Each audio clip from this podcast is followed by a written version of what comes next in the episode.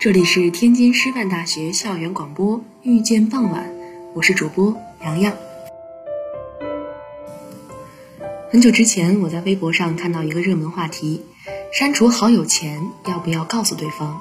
否定答案显压倒性的优势。五千多人认为删一个人告知一下也算是基本礼貌，不用多想；五万多人认为就默默的删了就行，不用特意告诉对方，免得尴尬。这让我想起了一句话：成年人的告别，没有古道长亭，也没有劝君更尽一杯酒，只是在一个风和日丽的下午，有些人在你的世界里就已经成为昨天了。我们在一个平淡无奇的日子里，默契的走散了，最后你一条消息没回，我也没有再发，然后我们的关系就到这里了。不信，你想一想你幼时的玩伴，再想一想你的高中同学、你的大学校友。如果在街上偶遇，看着他们的脸，你或许还能有一瞬间的惊喜，但对方的名字却好像藏在了你的舌头后面，怎么也讲不出来。更为现实的一点是，我们和很多人早就已经见过这辈子的最后一面了。也就在前几天，吉林松原发生了重大车祸，造成了十八人死亡，死者多为收玉米的农民。很多人都不禁感叹，感叹生命真的太脆弱了，因为不知道明天和意外谁会先来。所以啊，我们要把每一次见面都当做最后一次，把每一次拥抱也都当做是最后一次。千万不要不好意思说出那句“我很想你”。有些话，早说永远比晚说要强。我曾经看到过一个印象特别深的故事：一个女孩子要出国留学，但她的爸爸有事走不开，她有一些生气，跟父亲吵闹了一番，然后再说了一句“我再也不想理你了”，然后摔门进了自己的房间。余光瞥到。父亲小心翼翼又无可奈何地看向自己。类似的事情不是第一次发生，可这一次的结局却令人有一些猝不及防。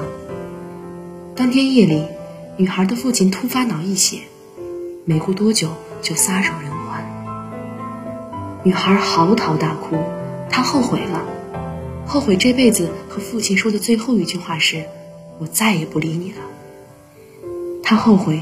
父亲看向自己的最后一眼，是那样的无奈和小心翼翼。如果时光可以重来，他一定会收起脾气，陪着父亲一起坐一小会儿。此后很多年，他都忍不住想：如果他没有跟父亲发脾气，如果那晚父亲早早的回房间睡觉了，是不是现在父亲还陪在自己的身边呢？只可惜呀，这个世界。永远都没有后悔药。生命来来往往，来日从来都不方长。在拥有的时候好好陪伴，请用力再用力一点的去珍惜吧。曹文轩说：“生命中所有的故事和告别都是生离死别。”是啊，人为的再见，也许还有真的再见的一天。就算天涯海角，至少。心里还藏着一份惦念，盼着彼此各自安好。可现实是，我们这一辈子其实就是一辆开往坟墓的列车，在这一路上有很多很多站，总会有人陪着你，也总会有人要半路下车。米兰昆德拉说：“遇见是一个开始，离开却是为了遇见下一个开始。”这是一个流行离开的世界，但是我们都不擅长去告别。而我希望，每一次有人下车的时候，你都是已经做好了准备，心存感激的挥手告别，而不是等失去之后再遗憾终生。成年人的再见，其实很多时候都意味着主动或者突然的再也不见。所以，感恩每一份拥有。抓紧每一次牵手，再认真享受每一次陪伴和拥抱。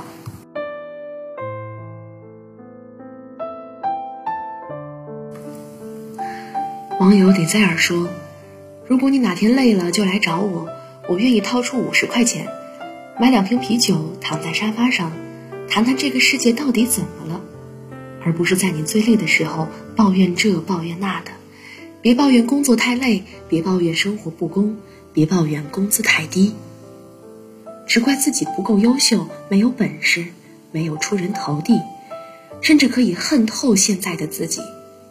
这不是大道理。”不是心灵鸡汤，这是现实。只有降低自己的标准，生活才有惊喜。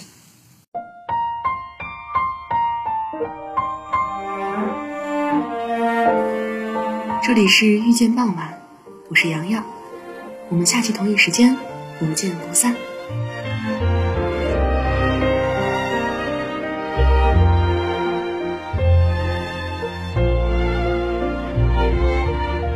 亲爱的你躲在哪里发呆？有什么心事还无法释怀？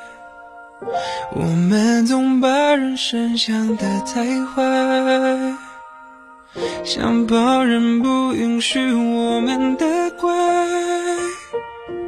每一片与众不同的云彩，都需要找到天空。去存在，我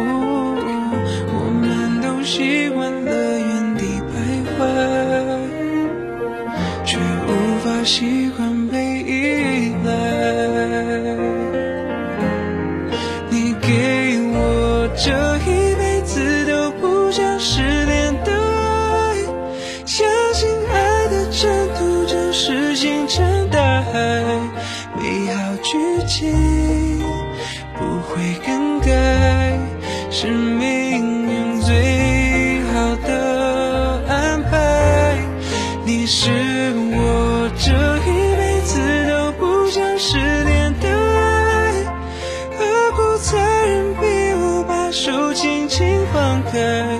尽快回来，想听你说说你还在。